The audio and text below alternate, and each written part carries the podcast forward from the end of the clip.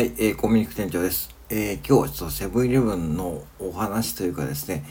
いや、あの、ちょっと昨日オーナーから連絡があってですね、なんか値引きシールを使うということになりました。値引きシールね。20円とか30円とかのスーパーにある値引きシールですね。そう。あの、まあ、まだ、えっ、ー、と、仮決定なんですが、まあ、えっ、ー、と、まあ、うちのオーナーのね、えー、気に入り店舗ですね、え値引きシールを使っているんですね。うん、あれ本当はね、グレーな部分だったんですけども、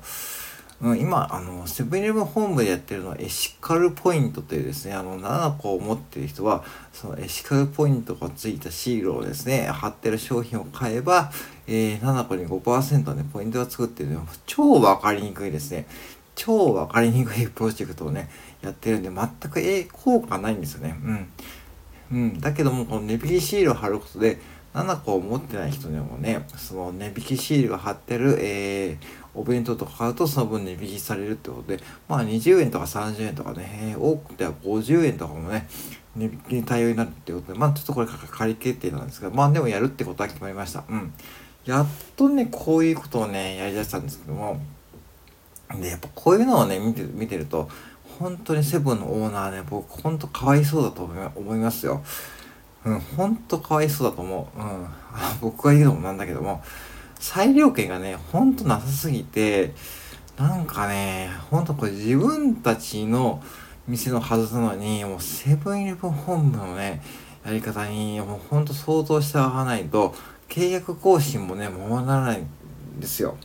で、あのー何年か前に大阪のあるオーナーがね、えー、自分の奥様がね、ちょっと体調崩されて、もう夜勤が無理だってことで、夜勤閉めましたよね。閉めて、勝手に閉めちゃって、それでまあ提訴されて、今あれ、あれ、今でもね、裁判中なんですよね。うん。そう。だから、多分負けるんですよ、ああいうこと言ってもね、結局ね、うん、負けて結局、損害賠償とかね、請求されて、裁判費用も重ねるし、えこともあろうことかで、あの店のすぐ近くにセブンイレブン本部が、えー、セブンイレブンの店舗を建てるでね、もう明らかにこう嫌がらせというよりもね、言われてもしょうがないですよね。うんで、僕はこれ最初入った時にね、何を思ってたかというと、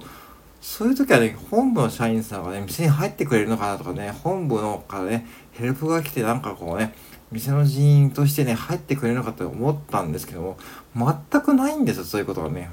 全くない。うん。全くないですよね。うん。確かにわかるよ、わかるけども、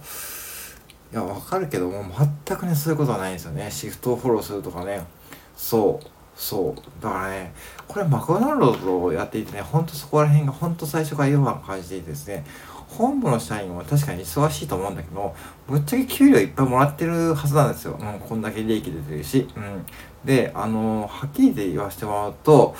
それぐらいの仕事だと思うんですよ。結局24時間営業のコンビニチェーンってことはね。で、それで本部の社員ってことはね。それやってるってことは。で、マクドナルドの社員はね、それやってましたからね。やってました、皆さん。うん、やってて、僕も他の店にヘルプ行ったし、その助け合って店を運営するってね、いう文化がね、やっぱあったんだけども、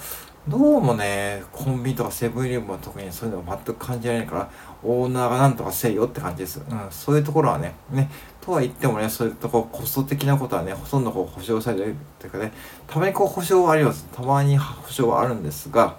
そんな言うてもね、保証ない上でね、そのエシカルポイントってこう分かりづらい、こう、超分かりづらいですね。そんなことやってたんで、こんな、本当に意味あるんかと思ってましたね。うん。で、そのエシカルポイントというシールを貼るね、もうシールの貼り間違いとかもあってですね、うん、まあ結局ね、もう廃棄の量は減らない、減らないんですよ。てか、増えてる時もあるし、その、お客さんから見たらさ、それはそうですよね。そのエシカルポイントってまず何てか、エシカルって何って話ですよね。エシカルって何やっていう話ですよね。うん。なんかエシカルは、えっと、直訳すると倫理っていうね、意味なんですけども、そこでも分かりづらいですよね。うん。倫理って言われても、わかんねえよって感じですね。だったらそれならもうストレートにこう、うん、ね、あの、何、何円引きとかすればいいのっていうふうにね、もう前々からね、現場からも言ってたんだけども、やっと今回ね、そうやって動き出したんで、もう、いやー、これ本当にね、早くやってほしいです、現場からね。で、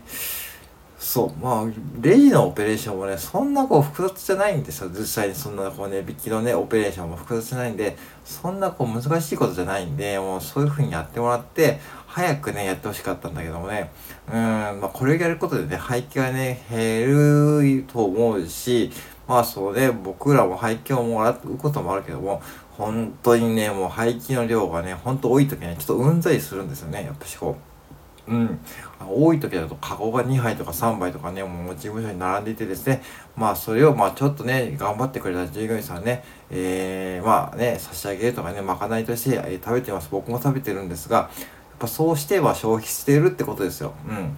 ぶっちゃけ食べてもね、なんともないですよ。あの、2日とか、2日、2日は言い過ぎか。1日とかね、そんな半日ぐらい過ぎたら、お弁当とかね、サンドイッチとかね、そんな影響ないし、あれ、賞味期限と消費期限違いますからね。うん。そう。だから、別にこう、賞味期限が過ぎてもいても、消費期限が過ぎていなければ食べれるんですよ。でも、一応パッケージには賞味期限しか書いてないんで、それを過ぎた商品は基本的に、えー、ダメだし、あとは日付が過ぎた商品もダメです。うん。だから例えば今日10月の、えー、7日でしょ、えー、10月の7日で明日10月の8ですよね。例えば10月8日の例えば、え、惣菜があれば10月8日を過ぎた途端にそこでも売れないわけですね。うん。そう。だからそういう意味でいくとですね、もうその日本の食品の法律を全部絡めて考えると、本当にこう日本のね、こう食品事情はね、本当にこう、まあ、流通させるためのこう食品事情になってるんで、もう、なんだろうな、そのもったいないとかはもうね、二の次なんですよ。うん。だから二の次になってる上で、それでまあね、企業がね、その、もう動き出して、まあこういうふうに石川ポイントとかやってるんだけども、全くそんなのね、もう意味ないことずっと僕は思ってました。うん。で、だからまあ今回のね、この取り組みはね、ほんといいと思うし、まあね、ぜひね、あの、お店でね、そういったこう商品を見かけたらね、そういったこう商品から買ってください。うん。食べてもなんともないんですからっ。てか、値引きしてやったら嬉しいでしょ、皆さんね。そんなね、コンビニで値引きって、コンビニで値引き、値引きって、多分スーパーとかで見る値引きより嬉しくないですか？なんか、うん。コンビニって基本的に定価で売ってますからね。だからそういうふうに考えると、ねえそれは僕らとしてもね、売れた方がいいし、うんうん。